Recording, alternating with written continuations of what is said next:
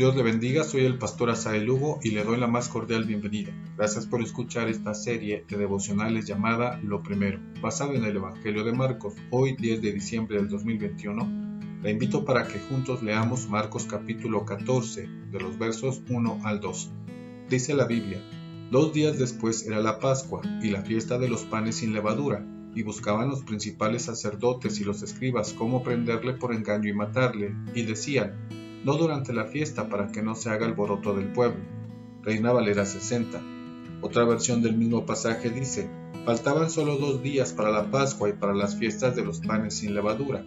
Los jefes de los sacerdotes y los maestros de la ley buscaban con artimañas cómo arrestar a Jesús para matarlo. Por eso decían, no durante la fiesta, no sea que se amotine el pueblo. Nueva versión internacional.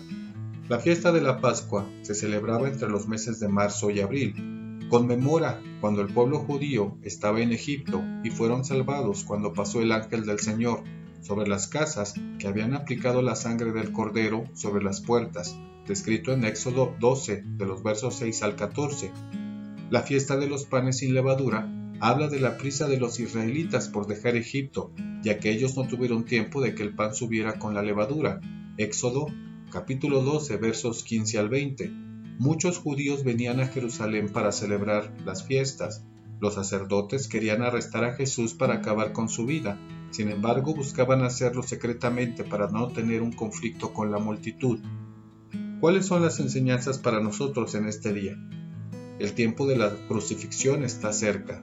Los sacerdotes no perdían oportunidad para acusar a Jesús, arrestarlo, para terminar con su vida veían afectados sus intereses, sin aceptar que Jesús es el Cordero que puede librarnos de la muerte.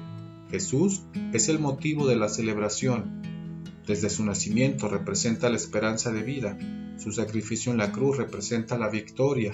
Hoy aceptemos al Señor Jesús, demos gracias a Dios por su nacimiento y preparémonos para la celebración y vivamos la victoria de la salvación espero mañana para seguir reflexionando en la historia de Jesús en esta serie de devocionales llamada Lo Primero.